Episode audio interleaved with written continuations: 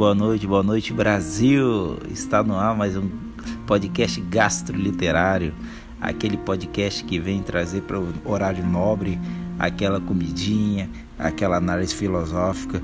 Então, aqueça o forno que já está no ar mais um Jantando na Taverna. É, e hoje, como prometido, a gente começa a parte 2, né, do livro Águas Vivas Não Sabe de Si, com a presença da autora Aline Valek. Então é isso aí. Então que comecemos agora a parte com spoiler e aprofundar um pouquinho mais nessa história. Legal. Então estão todos avisados. a partir de agora vamos ter os spoilers. Então vamos começar devagar com o spoiler. Vai ser um spoilerzinho, minha pergunta. e, e tem a ver com, também com pesquisa, puxando mais para a parte do mergulho. E achei interessante que você citou o Moby Dick aí. E quando você falou que sentiu é, muita raiva lendo, eu entendi o motivo que foi.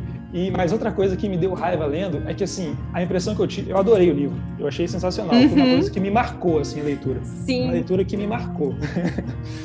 Só que eu tive a impressão de que o Herman Melville, ele pesquisou tanto para escrever aquele livro, que ele falou assim: "Cara, se eu li isso tudo, o leitor vai ter que ler também". e aí a gente tem que saber cada detalhe do, da embarcação, da baleia, da estrutura da baleia. Então acaba ficando. É, a, leitura já é. Assim, não é muito fácil por causa da leitura da, da do inglês da época, né? Uhum. O linguajar da época. Mas isso ainda torna um desafio ainda maior, né? Então, um, um, parêntese aqui. Mas eu acho que o seu, o seu livro, Aline, o que eu achei mais impressionante não foi a, a pesquisa, que eu achei também incrível, é, a forma que você conseguiu é, trazer com tanta fidelidade, como o Diego falou, mas como que você usou a sua pesquisa para em favor da trama. E eu queria falar um pouco da parte do mergulho. A primeira coisa, a relação da Corina com a raia. Cara, isso é, é, um, é uma das máximas assim do mergulho, que você não pode mergulhar sozinho. Então, mesmo quando você mergulha em grupo de 10, você tem sempre uma dupla, que é uma pessoa que Sim. vai ser a sua referência ali. E é uma pessoa que você confia muito a gente mergulha até com um respirador de reserva, né, caso tenha uma, uma emergência e tal. E eu achei que isso foi muito legal, essa relação dos dois. A primeira coisa que eu queria comentar do mergulho. E a segunda, que essa sim eu achei genial, foi encaminhando para o fim da história, em que você precisava que quem me fizesse o último mergulho fosse a Corina com o Martin. E eu achei, uhum. inclusive, a cena do Martin me deu agonia. Foi muito boa aquela cena do Martin mergulhando. As coisas que ele sentiu ali, eu falei, caramba. Mas o que eu achei sensacional foi a forma que você usou a pesquisa em relação ao mergulho para tirar o arraio daquele mergulho final. Porque ele tinha relação com o alcoolismo, mas ele não tinha nada. Não tinha álcool lá na, na estação, obviamente. Exato. Mas aí ele usou narcose para sentir aquela sensação da, de, de estar alcoolizado. E eu achei isso genial. E eu queria Sim. saber como é que funciona esse processo de, de filtragem, porque você falou que você fez muita pesquisa. Como é que você você pega a sua pesquisa e, e, encontra uma forma de colocar na história, ou você chega no momento da história e fala, peraí, deixa eu ver nessa minha pesquisa o que, que eu posso usar para trabalhar esse ponto. Como é que é? É porque eu acho que em determinados pontos, esse, esse ponto foi excelente que você citou, porque essa cena do Arraia, bem, eles experimentam uma narcose coletiva que, em primeiro lugar, eu já chutei o balde da licença poética e, e tô assumindo que é possível é, as pessoas enclausuradas dentro de uma estação, a estação começa a perder oxigênio, é, elas experimentarem essa narcose juntas como se elas estivessem mergulhando, né? Eu estou, eu imaginei isso, né? Então Não, eu foi... imaginei que também naquele, naquele lapso que deu na, na coisa, a questão da, da pressão interna também é, ficou afetada, né? Então isso realmente ia, ia narcosar a galera, todo mundo junto. Sim, é, não bom, sei se engenheiros iam concordar com isso. Ah, Mas tá. a parte que o, que o, que o Arraia, bem, ele sente essa narcose, ele sente uma recaída do alcoolismo, porque realmente, né, a narcose tem uns efeitos, é, pelo menos pelo que se descreve, né, que é muito parecido com você tomar alguma coisa, né, tomar uma cachaça, uhum. tomar alguma coisa assim, você fica meio tonto, meio desnorteado. E talvez ele sentiu esse impulso, assim, né, de, de experimentar isso de novo. Todo mundo ficou um pouco surtado depois dessa narcose coletiva. O Martin, é, flagrado duas horas da manhã, palestrando sozinho. Obrigada a todos é, que acreditaram na minha pesquisa. Louco, louco, louco. A Suzana, isso desencadeou um gatilho na Suzana, né? Porque isso lembrou ela uma outra situação em que alguém morreu Nossa, e ela não pôde fazer é nada. Sim, então, é, então meio que a narcose revela porque cada um tá ali, né? Eles estão tentando provar coisas para si mesmo. A, a, Corina tá tentando provar que ela tá no controle do corpo dela. É engraçado que na cena da narcose ela é a única, ela é a que tá mais no controle, porque ela já passou por, pela narcose várias vezes, e ela, é, como instrutora de mergulho, ela tava meio que acostumada a tirar as pessoas daquela situação também, né? Uhum. Então é a que ela tá mais controlada, é justamente quando tá todo mundo pirando. Mas aí nessa cena do arraia que ele mergulha, eles estão a 300 metros de profundidade, né? E ele mergulha sem nenhum aparelho para tentar experimentar a narcose. E nessa cena eu pesquisei, pesquisei e falei, não, acho que isso não seria cientificamente possível. Ele, se ele mergulhasse aqui, ele ia morrer.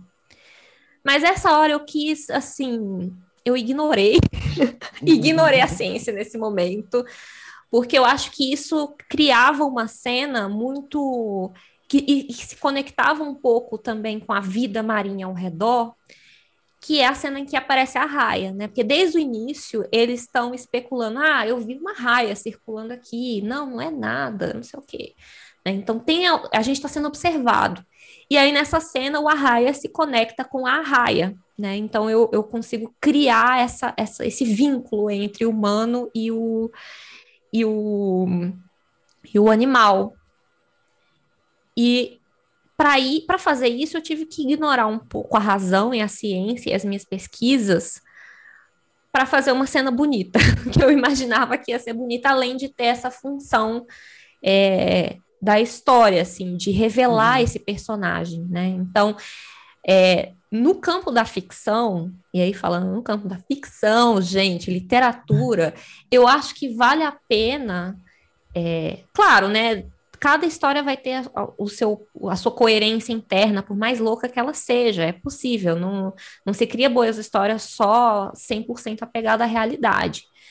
É, mas dentro daquilo que eu estava querendo construir, é, eu acho que é mais importante eu revelar algo do personagem do que ser cientificamente correta né? Então foi uma coisa que eu pesei, por mais que eu estivesse ali usando o livro como esse veículo para é, entender mais do oceano e trazer essas questões até um pouco mais filosóficas, o personagem está sempre em primeiro lugar, tipo, o que o que esse personagem quer me mostrar. Então, o Arraia ter assim superado essa barreira, né, esse jogado ali nesse ato, quase uma essa pulsão de morte, né, quase é, era importante para ele se mostrar ali, né, mostrar essa ferida dele, essa vulnerabilidade dele também. É, quando a Corina tira ele lá, você tá maluco? O que você tá fazendo? Meio que eles ficam kits ali, né? Porque, como você é. falou, essa coisa da confiança da dupla. Ele deixou ali também de ter de ser alguém de confiança, né? Porque ele Sim. não tá no, no, no, juízo melhor dele. Então, como? como? Como que ela vai mergulhar com ele de novo, né? Então, aí entra o Martin para fazer esse trabalho, só que ele não confia na Corina, né? Então, é essa cena de que ele tá mergulhando, tá vendo a Corina lá, e ele começa a pensar, gente, mas essa mulher, ela tá acreditando mais do que eu que essa forma de vida inteligente existe. Uhum. Ela é louca. E isso é, é, um, foi um sentimento muito real que eu tive. É, de, foi um insight assim que eu tive, cara, a gente tá cercado de pessoas que não sabem o que estão fazendo e a gente tá seguindo essas pessoas.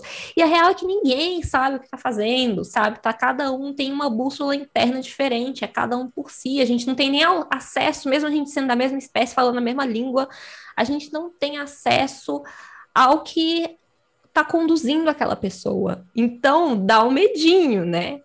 E coloca isso, então, no fundo do oceano, num lugar super hostil, com a pressão elevada, em que você não consegue enxergar nada, eu acho que isso ainda fica muito mais evidente, né?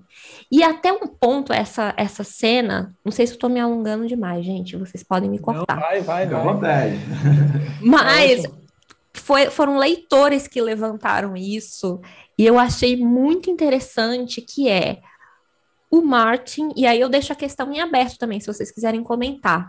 Porque o Martin, ele tem toda essa, essa pesquisa, ele leva as últimas consequências, né? Ele quer provar que existe a forma de vida inteligente, né? Por um som meio torto que ele captou um dia, então ele fez todo esse rolê para isso, né? Para caçar essa forma de vida inteligente. Ele é tipo o, o, o protagonista do Capitão, como é que é o nome? o capitão. Ai, não sei, esqueci o nome dele, do, do Mob Dick. Ele tá caçando ah. essa forma de vida inteligente e ele, né, não encontra. Então ele tem toda essa crença super firme, só que na hora H, na hora de, tipo, ele encontrou a fonte do som que levou ele até ali, e quem vai atrás, e ele, e ele quase desiste, né? Porque quem vai atrás é a Corina, não é ele. Ele fica com medo, ele quer voltar, ele tem medo de morrer ali. E aí, isso me. Eu, eu achei muito interessante essa, essa observação dos leitores. Por que, que ele não foi até o final, sabe? Por que, que ele teve é, esse medo? Ele não estava tão é, convicto disso, de que realmente existe algo ali, eu vou provar, mas quando é ele ali no, na hora H, né, nos finalmente, com um traje, mergulhando ali na escuridão, ele viu que, bem, talvez não seja tão boa ideia assim. é, cara, como eu falei, eu me senti muito. Eu achei que a reação dele foi muito humana. Eu achei, achei que a construção dele como um todo, assim, a gente que está mais acostumado a lidar, né, né, Diego, com professores assim de universidade, a gente vê como que o ego é uma questão que está sempre presente. E ele, e ele se balanceia ali entre o ego e a insegurança e, cara, naquele momento, quando você está a 4 mil metros de profundidade, imagina a escuridão que é ali dentro. É, você tem que estar tá se sentindo 100% seguro. E aí ele entrou numa, numa bad ali, numa bad trip, que ele não conseguiu sair. E precisou da Corina ir lá tentar ajudar ele. Mas é. eu achei uma cena muito real, assim. Acho, deu uma angústia de ler, foi muito bom. O Aline, o, Sim.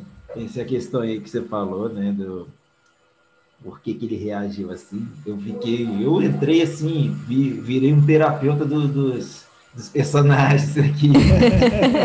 e, e, Perfeito. e aí eu, eu listei aqui o, o, como que foi o desfecho, né, de cada um deles. E eu até escrevi aqui. E eu falei, nossa, faz muito sentido, né? O que cada personagem fez durante todo o livro, o desfecho é simplesmente consequência dos atos dele. Então, Sim. é aquele tipo assim, é, porque já falou outras vezes no podcast, né? Tem pessoas que guardam um livro que, ah, e aí eles encontraram a entidade e o professor Martin voltou a ser notado, a Corina se livrou do, do seu, da sua doença, e sabe, aquela coisa bonita, né? Sim, a resolução que... final. É, né? isso, Disney. É, e tudo deu certo no final. mas, eu, mas eu acho que tudo deu certo no final, porque eu acho que o final, o dar certo é consequência dos atos, né? Então, hum. então eu acho que, igual aí, só pegando o que eu, que eu achei do, do Martin, né? Que quando ele foi execrado, assim, massacrado pela comunidade científica nos Estados Unidos, assim, né? É Estados Unidos, né? Que, que ele era. É, ele é britânico, britânico, não sei se eu especifiquei que Desculpa. se ele se é do. Não, mas eu, eu não, não cheguei a especificar é. onde ele, de onde ele veio academicamente, né? Mas não, tá falo certo. que ele é britânico. Mas ele, ele sendo de outro país, né? E aí ele, ele quando ele começa a ser massacrado pela comunidade científica, o que, que ele faz? Ele foge, né? Ele hum. vai, vai, tentar carreira em outro lugar porque ele não aguenta aquilo. E quando ele se, ele se depara ali de, de novo com, com o que ele sempre procurou, esses medos dele começam a vir, vir, vir, vir, vir, e ele, o que, que ele faz? O que, que ele tenta fazer de novo? Fugir. Ele tenta fugir uhum. de novo do grande problema da vida dele, que era ali, claro, que é, o grande problema ali era a morte, né? e ele tenta Sim. fugir de novo. E eu falei, pô, eu não esperava nada mais do, do Marte do que isso. Então, é isso mesmo. Tá, tá certo. Vai lá, foge. Olha. Vai para casa e continua a remoer, lamber suas feridas, que, que é, isso é consequência do que você fez. Bem interessante essa perspectiva. Do Então tá, agora é a minha vez, então, da segunda, do segundo tópico, né? Segunda pergunta barra tópico. Isso, manda lá. então o negócio é o seguinte, agora eu vou, vou viajar bastante, tá? Se preparem. Opa! eu vou fazer uma introduçãozinha. Então, cada personagem, né, como assim, é, a Aline já confirmou aqui pra gente, tem o seu problema, né? Então, naquela parte ali da narcose, todos esses problemas vêm à tona e tudo mais, é uma, uma parte muito legal.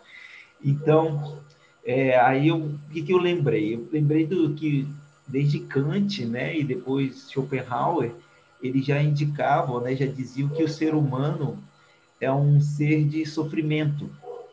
Né? Então, ele, por ter essa consciência de si, ele sofre.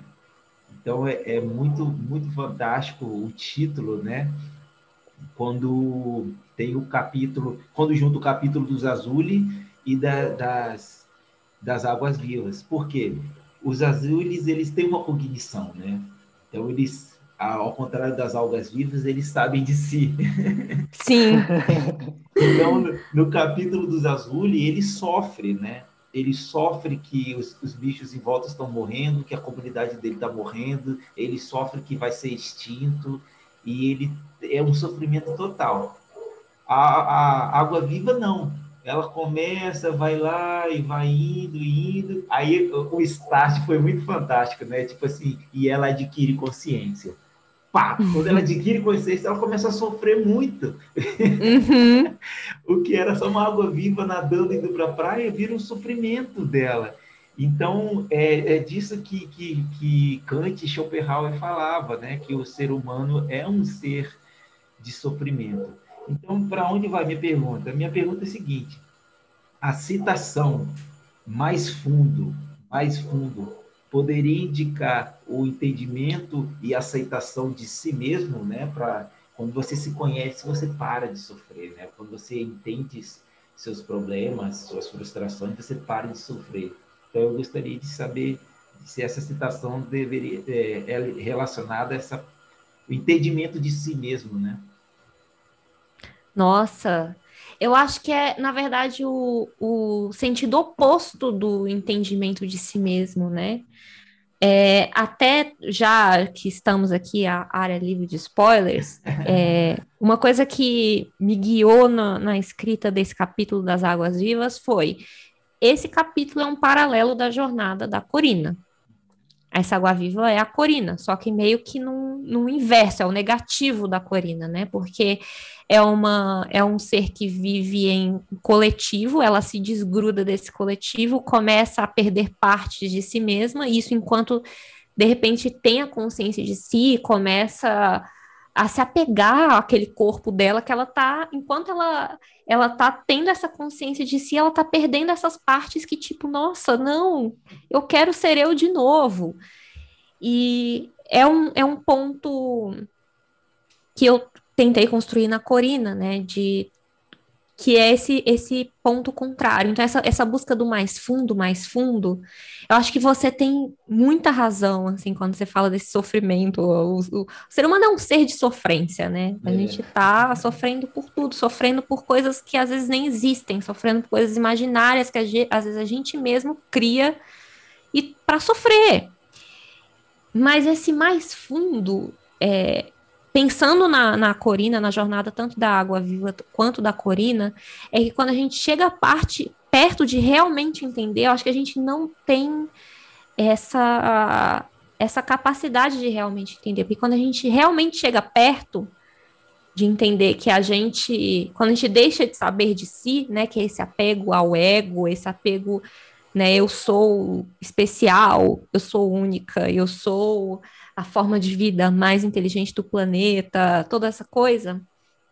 E a gente passa a ver é, a gente nessa escala gigantesca, essa perspectiva de milhões de anos, quantas formas de vida foram varridas do planeta, quantas formas de vida já existiram aqui, e ver que a gente é só mais uma etapa de alguma coisa, a gente não é o ponto final de nada, sabe? A gente não é a parte mais, nem a parte mais importante dessa história, a gente simplesmente está aqui. Mas eu acho que isso, falar isso é muito fácil, né? Mas a gente está o tempo inteiro lutando contra a morte. A gente não quer morrer, a gente não quer abandonar essa consciência maravilhosa que a gente de, desenvolveu, por mais distorcida que ela seja, né? Por mais que é, dentro da nossa consciência a gente perceba o mundo de uma forma que não é a realidade. É a forma que a gente capta a realidade.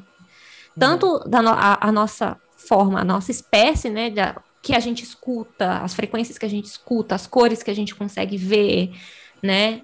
Para outras espécies é diferente a percepção da realidade, mas de indivíduo para indivíduo, cada um também percebe a realidade de uma forma diferente. Por isso que a comunicação é tão impossível né? A gente não quando a gente fala de, de, a gente fala do azul, a gente não está falando do mesmo azul, assim, metaforicamente falando, né? Você vai estar tá falando de um azul, eu vou estar tá falando de outro, e, e, a nossa comunicação ela ela parte disso, né? Do quanto que a gente é desencontrado e a gente vai aos trancos e barrancos tentando se entender no meio de todo esse ruído. E eu acho que esse, essa compreensão, esse, esse autoentendimento, ele vai além do ego, né? Então não é só o autoconhecimento, o autoentendimento, mas é o entendimento de fazer, de ser uma. Ai, gente, desculpa, o gato tá arranhando a porta, não sei se dá para ouvir. Falei de outras espécies, é, é tem que outra espécie tentando se comunicar, sabe? Olha aí. Mas é isso, assim, eu acho, e é um pouco a Corina, quando ela chega perto de entender, ela já não é ela né? E aí ela já se torna água, ela já se torna que é, é essa entidade, assim, que dentro dessa história é essa essa vida inteligente de fato, que é a conexão de tudo. Não sei se eu viajei muito, me desculpe aí. Não, que isso. É, eu acho que foi. Cara, eu achei sensacional. É, foi, foi melhor, muito melhor do que a minha pergunta. é, foi, foi assim, complementou muito do que eu estava interpretando, assim. Sim. Eu tava. E, e, e, tipo assim, eu acho que até faz um link com, com a minha próxima pergunta, porque assim, os Azuli, ele. A, a descrição deles não é tão assim precisa, deixa aberto para a imaginação. Mas Exato. eu acho que, que leva a gente a imaginar algo parecido com uma água viva. Fala que ele é gelatinoso e translúcido, e Sim. o corpo dele é meio, né? E, e, cara, você falou aí de, de ego, né, da nossa, da nossa inteligência, como que a gente percebe ela e a questão do ego, e a gente fica preso a ela. E o nosso sistema nervoso, que compõe a nossa cognição, é um sistema nervoso central, né? Ele é concentrado no nosso cérebro, é, diferente das águas vivas, que tem um sistema nervoso difuso. Não tem um sistema, é, um, um local central onde concentra as ações. Então, eu fico imaginando por, é, até quando que isso influencia a nossa percepção do eu e, e que, que, participa né, dessa questão do ego. Porque os Azul era justamente o oposto. Eles tinham uma, a inteligência deles, né, tão capaz ou então maior do que a nossa, mas eles usavam essa inteligência, eles tinham uma capacidade de, de, de generosidade, de empatia, que a gente não consegue nem imaginar, porque eles, eles a partir da percepção do sofrimento das outras espécies, é que eles se sentiam é, melhor ou pior em relação a eles ou em relação ao ecossistema. E a partir dessa percepção que eles percebiam a mudanças no ecossistema, né? E que levou a, a essa tristeza que foi se acumulando neles e a canção final que eles que eles entoaram lá. E, e a minha Sim. pergunta ia nesse sentido, Aline, é, porque geralmente na ficção científica a gente, quando a gente imagina vida, né, sem ser a, a nossa, a gente sempre imagina em outros planetas é uma inteligência ameaçadora, né? Até uhum. o Stephen Hawking, que é um astrofísico aí, é, um dos mais geniais da nossa espécie, né, vamos falar assim, ele, uhum. ele falava que a gente não deveria tentar contato, que era um erro, porque isso pode ser muito perigoso. Mas você traz uma outra visão, e você falou dessa questão do oceano, né, ser um, uma figura feminina. É, como é que você que você você você contrapôs a visão da, da, ficção científica não só a partir de olhar para baixo, ao invés de olhar para as estrelas, olhar, olhar para mais profundo, mas você Exato. trouxe essa visão de uma inteligência muito mais empática. Como é que foi a inspiração para isso? Sim, é porque a gente tende justamente a, a, a central. A, a gente é meio autocentrado também nas coisas que a gente cria, né? Uhum. Claro que eu fui também autocentrada, né? Eu despejei e projetei muita coisa minha ali. Gente, peraí, eu vou abrir a porta pro meu gato, porque tá ele tá. Deixa ele, ele tá participar, aqui. tadinho. É, peraí, rapidinho.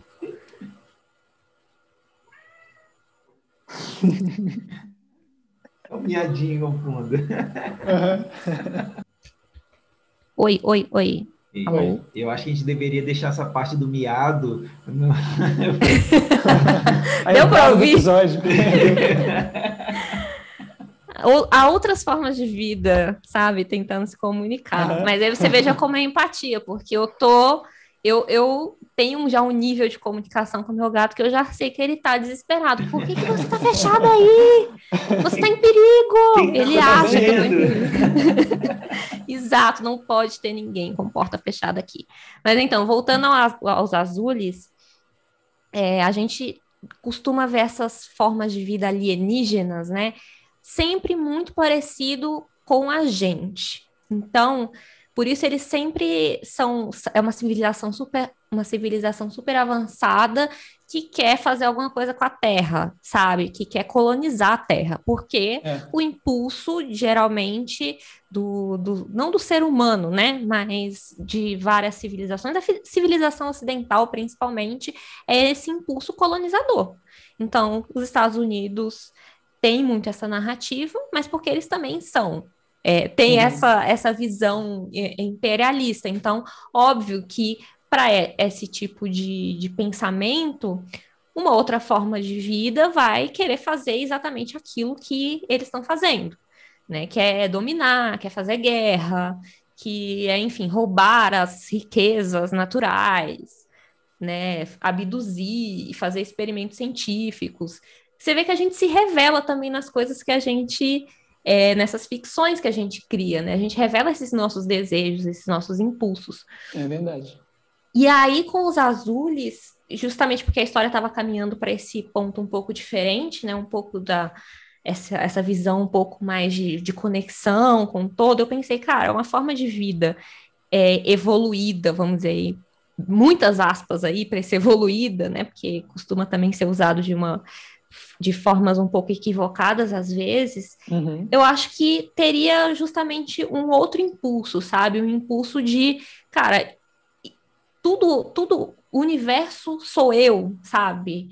De ver tudo como parte de um todo e que ter essa visão de cuidado, né? Então, a partir do momento que a, as outras espécies começaram a desaparecer e os azules não podiam fazer nada a respeito disso, vem esse sentimento de por que, que eu estou aqui então? E aí, essa enorme empatia deles, essa enorme conexão com o todo que eles tinham, talvez foi o que fez eles desaparecerem lá na, na grande extinção, né, na grande morte. Talvez eles tivessem sobrevivido se eles fossem um pouco mais como os humanos, ou um pouco mais como outras espécies. É, não, vou focar na minha sobrevivência. Mas também não foram muito longe, sabe? Então, é, por mais que eles tenham essa conexão com o todo, isso não o salvou e também não salvou as outras, as outras espécies. Mas Sim. eu quis fazer esse experimento, assim, filosófico, vamos dizer, né? Como seria uma forma de vida que não seria em nada parecido com a gente, né? Que seria diferente nesse sentido, de acolher as outras espécies como parte de si próprio, né? Ao invés de ser um outro, né? Se ver de fora. A gente nem se vê como, como um animal. É muito é. louco é. isso, né? Uhum, uhum. É, eu costumo dizer que é, o antropocentrismo nunca acabou, né? É, tudo, tudo é humano, né? Tudo é ah, o que, que a gente está fazendo aqui, né? Tipo, calma, cara, você está aqui há 350 mil anos. O universo uhum. não existe há 15 bilhões, relaxa. Você chegou, você chegou agora, senta no canto e espera. É Sim. Né? Não dá. Nossa, baixa a sua bola, né? É. Você chegou ontem. Legal. E a, a, minha, a minha terceira pergunta, né, aí, ela é bem próxima do Gusta, né? Levando de novo um pouco o lado esse mais psicológico, né? É, então, eu achei fantástico o final da, da Corina, porque ela sempre teve uma conexão com o mar, né? E ela estava muito angustiada que ela não ia poder mergulhar mais, né? Então ela é, meio que a família dela era o mar, assim, né? Parecia. Então, Sim. quando ela tá lá no fundo e ela começa a ver que ela não ia voltar mais, e tipo, a imagem que eu tenho é que quando ela percebeu que ali era o fim dela, eu imagino ela tipo fechando os olhos e, e sorrindo, sabe? Tipo, eu sempre, eu sempre quis o mar, agora eu faço parte dele. Então eu achei bem bonito o final dela, assim, né? Tipo assim, não, não achei trágico, eu achei tipo, é, é isso, é isso. Eu acho que ela teve um fim feliz, assim, por transcender desse, desse humanoide, né? Então eu gosto Sim, de... que era o incômodo dela desde o início, né? Com a, estar presa ne, nessa forma, nesse corpo, com as suas limitações e tudo mais. Então, é, é, é muito bonito ouvir isso, porque esse é um final que cada pessoa interpreta de uma forma, né? Tem sim uma visão muito trágica, tem gente que fica indignada. Como assim? Eu li isso até o final para acontecer isso. E agora o que acontece? Os, os pesquisadores, o que aconteceu? Gente, usem imaginação. Tem Exato. coisas também que, né? Fanfic tá aí para isso. Mas é muito bonito ver isso, né? Ver como, como, leitor, como o leitor se coloca também, né? Porque eu acho que é um jogo que o leitor participa, né? A leitura. Então, a forma com que cada um enxerga, ou que cada um enxerga, ou que incomoda cada um, né? A forma que eu me incomodei com Mob Dick, por exemplo, e ao mesmo tempo fiquei profundamente marcada com o livro, né? Eu acho que são é, é, é, é aí que se cria essa relação com o leitor e esse personagem passa a ser do leitor também, né? E, e ele consegue construir junto. Né? Então, esse jogo de construção de personagem não acaba também, né? Com a publicação do livro. Ele continua nesses momentos, nessa conversa que a gente está tendo aqui também. A Corina está ganhando outras dimensões. É muito legal ver isso mesmo. Bom demais, eu gostei demais. E aí eu, eu tenho uma, uma série que eu gosto muito de ver, né? Que é Star Trek, adoro, adoro, adoro. E, e aí vocês estavam conversando, né? E eu estava pensando que, porque todos os seres cognitivos que eles encontram durante a série são humanoides. Hum. e, e, tipo assim, são sempre assim, é um humano, aí o que muda? Às vezes o cara é azul, às vezes o cara tem uma antena, às vezes o cara tem o, a projeção da órbita maior, mas são todos humanos. Foi aparecer um ser cognitivo não humano na terceira temporada só, que aparece um bicho que parece um peixe-boi e o outro é um insetão. E, e, e aí eu estava pensando, vendo ontem até, e lembrando o livro, falei, olha só, cara, como que é essa coisa, né? E aí eu, eu, eu vendo a atitude daquele ser no final, né? De ele entrar dentro ali no, no traje e ficar esperando ali no traje com o próximo encontro cognitivo, que ele Sim. entendeu, né? Tipo assim, pô, essa espécie aí que eu acompanho há um tempo, ela só se, só se vê evoluída algo semelhante a ela. Nossa, sim, é bem isso. Né? Então, sim. tipo assim, deixa eu parecer com eles que aí eles vão me dar o devido valor que eles acham que deve dar, né? Não que eles se achem inferior, mas eu vou me parecer com eles para eles entenderem que tem muito mais do que isso, né? Então. Sim, tá tentando se comunicar também, é, né? Tentando se comunicar. E, e, é uma, uma questão de empatia também, né? Ele se põe ali no lado do humano, tipo assim, pô, vou estar de uma forma humana, eles não vão ficar com medo, e aí eu vou conseguir me comunicar, tipo assim, minha parte eu tô fazendo, né? Que eles façam a parte dele agora. E eu queria, queria saber a sua opinião, né? É nenhuma pergunta que essa, essa visão sempre de um ser cognitivo ter uma forma mais semelhante a alguma a algum ao humano, né? É, o que o que o que nisso tem em relação à necessidade do do autoconhecimento, né, projetado num, num ser outro ser cognitivo? Sim, eu lembrei agora do filme, não sei se vocês já viram, A Chegada, Nossa, que, muito bom. Né, tem esses aliens que chegam na Terra e é incrível porque a protagonista é uma linguista numa, né, num filme de ficção científica trazer essas essas outras ciências também, né? As ciências humanas é, nessa nessa forma de se comunicar. E é incrível esse esse essa representação de uma outra forma de vida inteligente.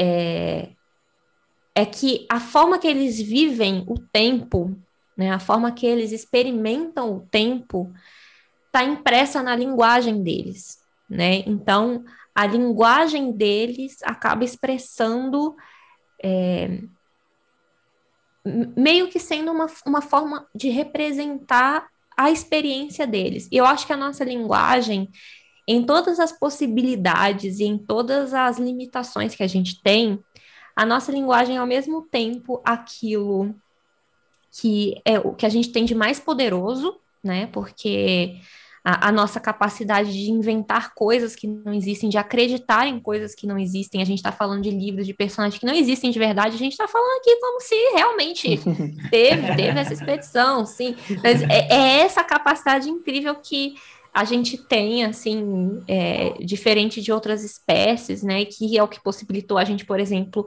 criar sistemas de governo, é, dinheiro. O dinheiro é uma ficção também, né? Até o, o Yuval Noah Harari, no livro Sapiens, ele fala disso, né, dessa, da revolução cognitiva, né, de quando a gente é, começa a usar a linguagem para criar esse outro mundo meio que acima da gente, acima da realidade, o um mundo subjetivo e que a gente é feito de linguagem, né? Eu acho, que aí chega no ponto da, da sua pergunta, né? Desse autoconhecimento e da gente entender que a gente é, é mais que carne e ossos e, e pulmões e veias e uma história muito cagada é, como espécie, mas a gente é também a linguagem e aquilo que a gente faz dela. Né? E a, a nossa linguagem, a gente está da mesma forma que a gente está preso na nossa percepção tridimensional, da forma que a gente vive o tempo, da forma que a gente ocupa o espaço, é, a, a nossa linguagem também tem essas limitações. Mas muito dessa exploração que a gente faz, e explorações filosóficas também, que a gente consegue se expandir, eu acho que por meio dessa outra dimensão, que é essa dimensão da linguagem. E não sei se isso exatamente responde a pergunta, né? Eu estou apenas claro. jogando aqui a minha opinião, mas eu acho que a gente sabe, da mesma forma que o oceano, né, é uma coisa tão vasta, mas ao mesmo tempo tão próxima, a gente conhece tão pouco, a linguagem é a mesma coisa. Eu acho que a gente ainda está ainda na superfície da linguagem, né? Tem pessoas que têm isso bem mais desenvolvido, né? Artistas que criam histórias e músicos e gente muito inteligente, mas assim, na, a, a, humanidade como um todo, acho que se comunica ainda muito mal. A gente entende muito mal o outro, e eu acho que esse é o, o problema da atualidade, assim, né? Eu acho que não é nem explorar o espaço, coisas que a gente vai fazendo, né? A gente é meio que um corpo adolescente. O corpo adolescente, ele não se desenvolve proporcionalmente todo de uma vez. Primeiro cresce um bração, uhum. aí, sabe? É todo desproporcional. A humanidade é meio assim, um corpo desproporcional. Tem partes super evoluídas, né? Tem partes menos desenvolvidas, e a gente está crescendo, a gente está se desenvolvendo ainda. Eu acho que principalmente agora, nesse momento de pandemia, nesse momento de isolamento, que a gente está vendo quanto faz falta essa conexão com os outros, em que está todo mundo nesse lamento, nesse, nesse canto de lamento, porque está todo mundo distante, está todo mundo isolado, porque a nossa sobrevivência no momento depende disso, né? É, e mesmo assim é tão difícil, por exemplo, a comunicação, como fazer as pessoas entenderem que isso é importante, né? Que como é importante se cuidar, ou como é importante dar ouvidos à ciência.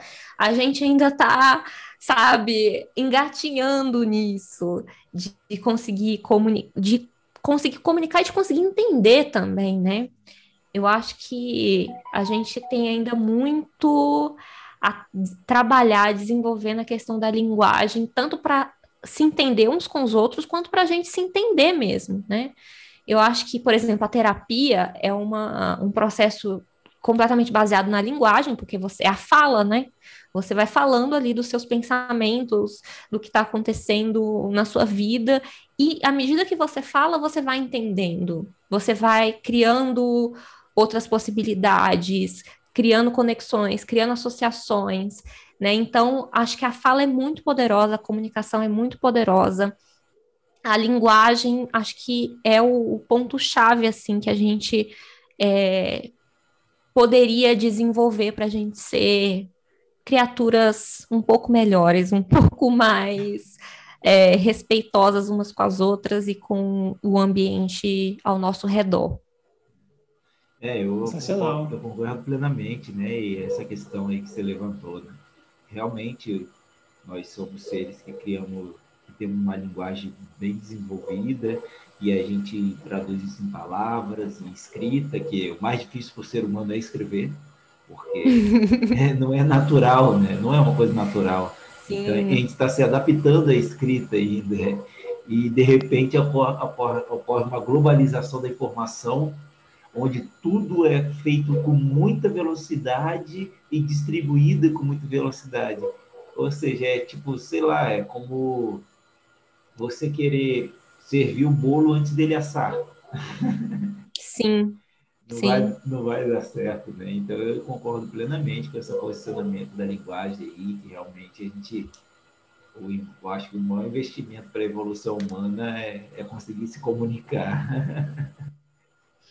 Sim, eu acho que ainda vem, a gente está construindo coisas incríveis, assim, mas eu acho que até para no sentido de tornar isso acessível para sabe, essas conquistas, esses avanços que a ciência permite para que a, a, humanidade consiga experimentar isso de forma um pouco mais democrática, talvez, é, eu acho que a linguagem tem um papel importante nisso, né? De trazer as pessoas para essa conversa, para esse nível de conversa. Cara, muito, muito boa essa fala da Aline.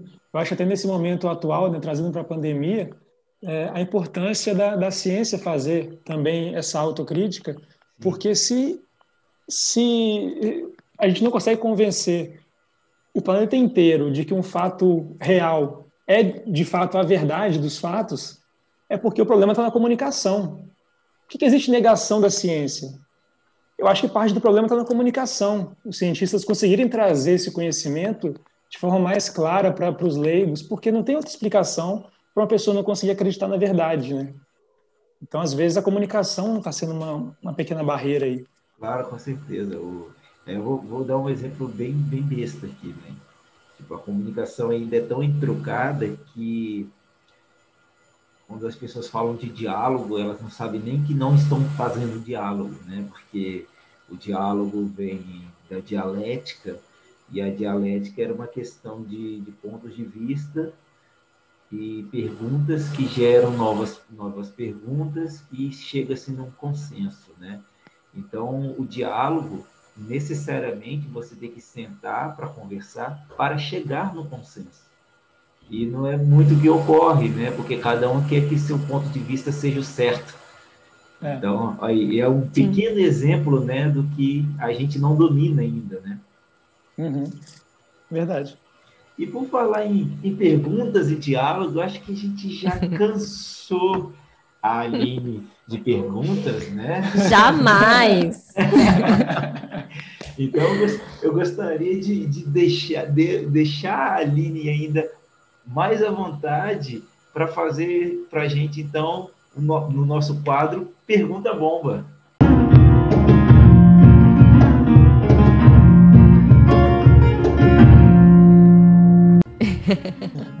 Então, Aline, agora é a sua vez de soltar as perguntas bem cabeludas para cima da gente. Óbvio que eu vou aproveitar esse momento que eu estou conversando com dois biólogos Opa. para perguntar. Eu podia tirar mil dúvidas aqui agora, né? Virar a sala de aula. Mas eu queria perguntar, até do ponto de vista filosófico, né? É, a partir de qual ponto de vista, de qual criatura do, do mar vocês gostariam de experimentar a consciência? Caramba, boa. Manda Qualquer um, não precisa estar no livro, hein? Ótimo. Até para eu conhecer novos, novos seres aí, de repente. e aí, quem começa? Pode mandar ver. Cara, é aquela pergunta que você quer pensar, né, para responder. Mas deixa eu, deixa eu trazer aqui da. Hum... Pode ser Cara, vários também. eu acho. Eu vou dar, dar dois exemplos em, em, fazer paralelos distintos aqui. Dois exemplos rápidos que eu pensei. Uma, uma criatura marinha que eu acho que mais me deixa maravilhado é a, e ela está presente no livro, né? É a, a Raia Jamanta. Nossa. Que ela, é, ela, ela chega na, na, cena e ela é dona de tudo, né, cara? Ela é, você vê pelo movimento dela como que ela e ela assim, é, é, eu acho que ela é, é, é, o bicho que realmente voa na água. Uau. O bicho bate asa ali na água, né? Então. Você já viu uma de perto? Não, não. Eu, aqui em Guarapari tem, eu já vi vídeo. Eu já vi, já, vi, já vi nadando. É mesmo? Vi, vi lá Aonde? em Guarapari. Lá na, nas ilhas, ilhas rasas. É a coisa mais linda e amedrontadora do mundo. A Raia Manta? Uau, ah, cara! Nossa! É lindo. E, e, a cena do livro, né? Da, da, ali com, com o Arraia, né? Quando ele fala, um arpão atravessa. Ou quando ele estava mergulhando, um dos nossos colegas queria acertar um arpão nela. Eu falei, cara, se você acertar ela, vai te levar para onde ela quiser, não vai adiantar o tamanho desse bicho. Bicho, quem olha para um bicho desse e fala, eu quero jogar um arpão nele. Fazer o que com ela? Não, não, não, vai conseguir pegar, só vai machucar, nem conseguir nem botar no barco. Deixa o bicho ser livre, ele é lindo livre. Sim, capta ele com os olhos, né? né? Captura a imagem dele. Isso. Exato. E, cara, um bicho que. Nossa, eu pensei agora também na, não, mas eu vou trazer agora para outro, outro aspecto. Eu trabalho, biólogo marinho, né, mas eu trabalho com zooplâncton. E tem até um trechinho, né, um parágrafozinho sobre o plâncton no, no livro. E, cara, eu imagino que, que a perspectiva deles em relação à vida deve ser tão diferente da nossa, tanto pelo, pelo tamanho, que é, é, um, é, um, é um espectro totalmente diferente de percepção da vida, né? O que para a gente é um grão, para eles é um monstro. E em relação ao tempo também, eu tenho muita curiosidade é, nessa questão da, de como o tempo é relativo. Então, quando a gente não para para pensar que o planeta tem 15 bilhões de anos, a gente imagina que uma vida de, sei lá, 90, é, 100 anos, uma vida humana, é um tempo considerável, né? Nossa, você vai viver 100 anos, vai ter oportunidade de conhecer tanta coisa e tal. Eu fico Uau. pensando como que é a passagem do tempo para um organismo que vive uma, duas semanas. Como é que será que é isso para ele? Verdade. Será que para ele ele fala, caramba, já chegou, né? Tô, tô envelhecendo, acabou aqui. Ou será que para ele uma semana é, é o que para a gente é uma vida, assim? É, é, é o, é, é, muito referencial, né? Tem muito do ponto de vista da própria Será que os plânctons sofrem no sentido de pensar nisso, assim, de ficar pirando, nossa, tá acabando Cara, o tempo aqui? Eu, eu, eu, já perdi sono com, com isso, porque é, eu, eu, em certo momento, comecei a me aproximar do espiritismo e eu comecei a imaginar, caramba, será que é, a gente, o espiritismo entende que a gente tem alma e, e, que, dependendo da consciência, do nível de cognição dos organismos, isso vai tendo uma evolução gradual. E, cara, a gente, a gente que trabalha com biologia, é, o pessoal fala que, foi até o filho de uma professora minha que falou essa frase, que era o dia da, da profissão na escolinha lá, era criancinha. E aí foi falar que a mãe dela, a mãe dele era bióloga e que a profissão dela é matar os animais, só que é para o bem deles. a criança falou. E, cara, para trabalhar com zooplâncton, a gente tem que matar, né? E numa coleta vem, sei lá, milhares, milhares de organismos. Se cada, e se você pensar que cada um deles pode ter uma consciência, aí você fica doido. Você simplesmente fica doido. Mas é, é isso aí. Eu vou trazer de um lado a raia manta e, o, e do outro um organismo Olha o contraste, é. o contraste de tamanhos. Adorei. E você, Diego? Fala aí. É, eu estava pensando aqui agora, né? Tava vendo alguns bichos que eu gosto. E mas aí eu pensei, pô, poderia pensar no pinguim, no, no tubarão, né? Eu falei, pô, não, acho que não vai ser, não vai ser legal não. Então, qual eu escolhi foi a tartaruga. Ah, aham. Ah. Alô, estão me ouvindo? Estamos tá. ouvindo, estamos ah, ouvindo. Desculpa, aqui ficou mudo aqui. É, por que a tartaruga? Melhor, vou dizer melhor. Eu queria, queria ter a consciência de uma tartaruga fêmea. Por que é fêmea? Uhum. Porque o macho, ele eclode, sai do ovo e nunca mais volta para a praia, né? De onde ele nasceu. Então, cara, as tartarugas, elas nadam todos os, os mares, né? Elas têm todo o conhecimento de correntes marítimas e tudo mais. Então, passa por vários locais diferentes, tem um percurso muito grande de, durante a sua vida e elas ainda voltam para casa, né? Então, eu sempre falo assim, é tão gostoso viajar para lá e para cá, mas também é tão gostoso voltar para casa, né? Então, eu acho que... Ai, que bonito isso! é bem gostoso. Então, tipo assim, você ir, ir você volta para o lugar de onde tudo começou e você começa uma jornada nova. Então, eu acho que experimentar essa liberdade, essa possibilidade de ir, voltar, de, de, de ir para lugares novos, de ter sua origem ainda, de uma tartaruga fêmea é o que eu gostaria de, de experimentar com consciência. Legal. Nossa, que legal. E, e, detalhe que a tartaruga, ela, o casco dela já é a própria casa, né? Então, é. ela é a própria casa. Isso é muito é libertador, né? É tudo, é tudo dela, ela vai para onde ela quer. Incrível. Mas é isso, gente. Eu acho que a gente já conseguiu avançar bastante, já conseguiu viajar bastante, né? Eu acho que está até começando a me dar fome. Hum. e agora, cara, é o momento que a gente está tão esperando, porque Geralmente a gente tem uma ambientação, uma cidade onde o livro passa. Então, estou muito curioso, cara. O que você vai trazer para a gente num livro que se passa no fundo do mar? O que a gente vai jantar hoje? Legal demais. Né? Como a Aline disse, já estava até curiosa já de, de trazer. Eu comecei a, a fazer o levantamento aí né, das culturas que são muito ligadas com a cultura gastronômica, culturas ligadas ao mar. Então, tipo assim, você tem no Chile. Gente, no Chile, eu cheguei a comer craca e anêmona. Vocês têm noção. Nossa. Nossa. Como é que come craca? Então, é a craca de lá, como lá são águas geladas, né? A craca, ela fica com... Ela chega a ter uns 7 centímetros, assim, de comprimento. Então, ela é bem grande. E dentro é muita carne. Eu fiquei impressionado. Olha só. Mas peraí, o que é uma craca? Sabe aqueles, tipo as conchinhas que fica agarrado na pedra, no costão rochoso? Sim. Que você sim. se escorregar machuca? Sim. Aquilo ali é um ser vivo chamado craca. Ah, dá para comer? Então, é, pois é, eu não sabia. É o que a gente tem aqui no Brasil é pequenininho, dá para comer sim. mas, mas, o lado do Chile é bem grandão. E ó, pasme, é bem gostoso, tá? Olha só. Eita. Nunca ia imaginar.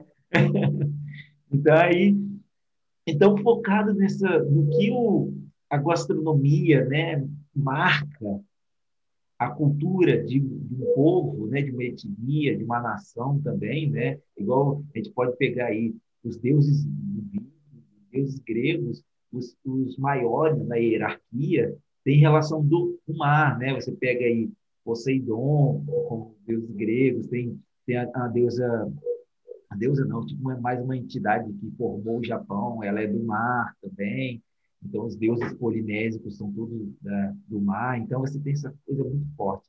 Então, nessa pegada, e fazendo também uma homenagenzinha, eu decidi trazer hoje a famosa muqueca capixaba. Ah, capixaba, aí sim! E por que isso, né? O Espírito Santo, ele tem a sua formação cultural, ela é muito baseada no na cultura africana, né, dos, dos africanos que, que para cá foram trazidos e da cultura indígena, né, do nativo brasileiro. Então a muqueca capixaba, ela expressa muito isso, desde o, da panela de barro até, até todos os ingredientes. Então, esse, essa, esse choque dessas duas culturas, né, essa mistura dessas duas culturas, é, é muito da formação da cultura capixaba, né, em vários quesitos é, da, da, cultura em si, então, na música, nos instrumentos, na, nas formas até de falar, é, vale muito. Então, eu achei muito interessante trazer todo esse aparato de cultura, é, formação do, do, do, ser humano, o ser humano como ser humano, e também é muito cultura, eu decidi trazer a muqueca para gente. Boa. Cara, a muqueca é o prato Adoro preferido. muqueca. Ah, e, e o Aline, a, a Corina também, né? Provavelmente, provavelmente. Não tem a cena que ela fala com a mãe dela, que ela queria muito voltar, é, quando ela faz aquele vídeo? Sim, sim. Ela queria visitar a mãe para comer uma muqueca. Eu não, eu não lembro se eu cheguei a mencionar isso na história, mas a Corina é do Espírito Santo. A personagem, Sério? ela é do Espírito Santo, sim. São coisas Olha. assim da construção do personagem que não entram no livro, mas, por exemplo, ela ter é, trabalhado muito tempo em Florianópolis, ela ter trabalhado em Recife. Então, todo esse percurso está dentro da minha cabeça, mas eu sei que não está no livro. Mas é. Caramba. Mas olha como apareceu, né? Ela falando de muqueca. É verdade. Nossa, eu, agora eu amo mais ainda a Corina, tá? Desculpa aí. Que, que legal, que legal. E Ingrid, eu queria chamar agora para você. Ah, lembrando, é, ouvintes, que aí a descrição certinha de como fazer uma alqueca capixaba perfeita vai estar aí bem detalhadinho para vocês, né? E como assim é meu xodózinho a muqueca, vai estar com mais carinho e descrição para vocês. Então fiquem atentos Boa. aí e mandem fotos. Mandem fotos, isso. Então, Gusta, vamos, vamos, tentar, vamos Hum. puxar aí, vamos pedir ajuda para a Aline para a gente decidir o nosso próximo livro. O que, que você acha?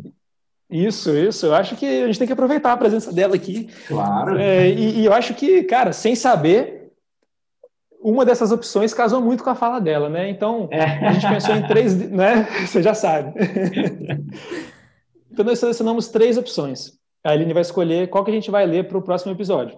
Gente, adorei essa interatividade. Estou me sentindo poderosa. Isso. Você é estrela hoje. Adorei, adorei. Faltou só receber essa muqueca aqui em casa. Eita! Ah, e agora, Diego? Podemos combinar essa aí, né? O iFood tá para isso mesmo. Você faz em Curitiba e ela pede lá em São Paulo. É, é, Curitiba de São Paulo é muito mais perto, né? Então é tranquilo. Bom, então as opções são, Aline, é, O Conto da Aya, de Margaret Atwood, O Planeta dos Macacos, de Pierre é, Boulet, ou não sei, é francês, então sei, talvez Boulet. Boulle. Boulet, tá aí, beleza. E a terceira opção é Sapiens, que você comentou no episódio. Olha só, mas eu vou, eu vou trazer um, é um livro que eu gosto muito. O Sapiens eu gosto muito. É, tem muitos insights interessantes, assim, é de pirar, mas eu vou escolher o Conto da Aya. É, é um livro, assim, pesadíssimo, mas muito bem escrito. Foi um dos livros que é, me inspirou a escrever do jeito que eu escrevo hoje. Eu Olha, aprendi olha. boa parte lendo Margaret Atwood. Então, é, eu não vi a série. é, dizem, falam, falam muito bem da série, ainda não vi. Mas o livro tem imagens muito, muito marcantes e é um livro em primeira pessoa. Então, é, eu acho que é em primeira pessoa, pelo menos boa parte, mas que tem uma narradora que você quer acompanhar ela. Então, acho que vocês vão gostar. Legal. O Conto da Aya é um livro que a gente está ensaiando colocar, né? A gente nem vamos, não vamos, vamos, não vamos. Agora vai. Agora vai. É, então vai. Margaret Atwood é sempre uma boa pedida. Eu acabei de comprar um dela, que é o. Cadê? Ai, não tá aqui. É o Oryx and Crake. É o próximo que eu vou ler dela. Esse aqui. Ah, que É o próximo que eu vou ler dela. É o primeiro de uma capa. trilogia. Sim, a- as capas dela da Roku estão seguindo essa essa identidade visual, né? Tipo um, um recorte de um rosto e dentro umas imagens muito loucas. Aí esse Olha é o próximo que eu vou ler dela. Então, Boa. Margaret Atwood é uma, é uma boa recomendação aí. Espero que vocês gostem de ler. Boa. É, Vamos está- nessa, né, Diegão? É, vamos tão dentro. A gente estava meio. Na verdade, a gente estava com um pouquinho de preguiça, tá? Porque ele é um pouquinho maior. então a gente tinha que pegar um momento assim que a gente está com, com um tempo bom. Mas é, é agora. então, Legal. pessoal, é, chegando aqui no, no nosso nossa última parte, né? E infelizmente a gente chega no fim do nosso episódio, um episódio fantástico, episódio muito divertido aqui. Muito. E Ai, adorei. eu gostaria de agradecer muito a Aline pela sua presença, pela sua disponibilidade. Foi muito legal ter você aqui, muito legal bater esse papo. E... Ah, eu que agradeço o convite e muito boa essa conversa, assim, com quem leu com tanta profundidade e ainda tem conhecimentos biológicos, assim, é, é muito legal porque dá para ir para profundidades inexplo antes inexploradas. É bom demais. Eu acho que é, fico bem, bem feliz, né? A gente fica bem feliz de ouvir isso, porque a, a nossa proposta do podcast era isso, né? E conversar com, com a própria autora e você ter uma impressão e ela fala, poxa, que legal, e ela dá a impressão dela e tudo mais, acho que isso só aumenta mais ainda toda, todo episódio, né, e toda a nossa proposta. Então, muito obrigado. Gostaria de agradecer aos ouvintes, como sempre. Então, conseguimos trazer aqui outro episódio especial para vocês. Espero que vocês tenham gostado do tanto que a gente gostou aqui, né? Que nós três nós estamos falando aqui. Continue seguindo a gente, continue compartilhando, continue comentando muito. E é isso. Hoje quem vos falou novamente foi Diego Barbosa e é com você, Gustavo. Pô, cara, é isso mesmo, bicho. Eu só tenho a agradecer. Obrigado, Aline. É, esse podcast tem é, proporcionado experiências legais para a gente. Uma das mais legais é essa, né? Conhecer de perto as autoras dos livros que a gente gostou tanto de ler. E, nossa, essa, essa oportunidade foi sensacional. Agradeço muito a Aline e, e, convido o pessoal, todo mundo, sigam a Aline, assinem a newsletter da Aline, que é, nossa, é muito boa. Só lendo para conhecer, toda semana, né? Chega um texto lá. Pelo é... menos quinzenalmente. Quinzenalmente. Mas vale a pena a espera. É jogando responsabilidade aí, Aline. E, e, é isso, só tenho a agradecer e te passo a palavra, Aline, é para você passar seu contato. Ah, e leiam também o livro novo da Aline. E, e aí, se você quiser falar um pouquinho dele, Aline. Sim, o Cidades a Fundo em Dias Normais, que eu lancei agora em 2020, em meio à pandemia, então não pude fazer evento de lançamento, aquela uhum. coisa de encontrar os leitores. Então, se você lê o livro, dê a sua opinião sobre ele, vamos conversar sobre ele, porque eu acho que essa parte de conversar sobre um livro para o autor é muito importante, porque tira ele de dentro dessa casinha que ele fica ali com aqueles personagens e é uma outra forma de ver a história. Eu sempre gosto de, de, de ler a história pelo olhar dos leitores, que são muito generosos e muito inteligentes e tem, trazem vários insights. E é isso. É, leiam também As Águas Vivas, não sabem de si, tenho livros independentes, tá tudo lá no meu site, alinevalek.com.br, você encontra toda a minha produção, você consegue assinar minha newsletter. E estou nas redes sociais, em boa parte procrastinando, mas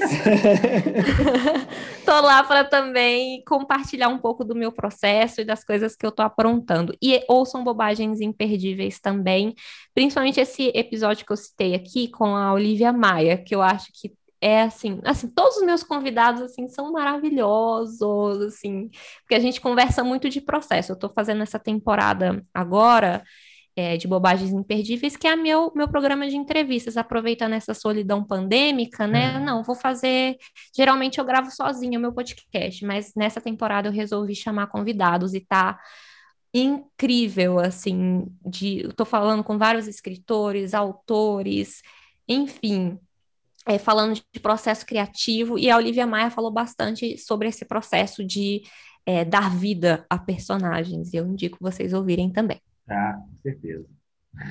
É muito bom. É, eu lembro muito do episódio com o Eric Novelo, que eu achei sensacional. Ai, maravilhoso. Uma escritora, eu não lembro o nome dela, Aline, que ela faz aquela poesia é, do, é, do ônibus, né? Enquanto Thaís ela... Bravo. Thaís muito Bravo. Muito bom esse episódio também. E, nossa, estou lembrando de vários aqui, com, com, é, sobre o Belchior, sobre o Atacama. Então, acompanhe o podcast, é um podcast muito caprichado, né, Aline? O, o, texto, a parte de trilha sonora também, vale muito a pena conhecer. Ah, e tem o apoio legal. também, né, Aline? Você quer falar um pouco do apoio? Ah, sim. Para você que gosta do que eu escrevo, do que eu produzo, você pode apoiar no apoia-se barra Aline Valek. é, e ainda vir para um grupo exclusivo do WhatsApp em que a gente troca figurinhas, troca ideias e papeia sobre a vida. É, além de, para os apoiadores, eu compartilho coisas é, um pouco mais sobre o processo do que eu estou fazendo, as pesquisas que eu estou fazendo, compartilho um pouco mais com os apoiadores. Então, beleza, pessoal. Até uma próxima. Um grande abraço e vejo vocês na próxima terça-feira. Valeu!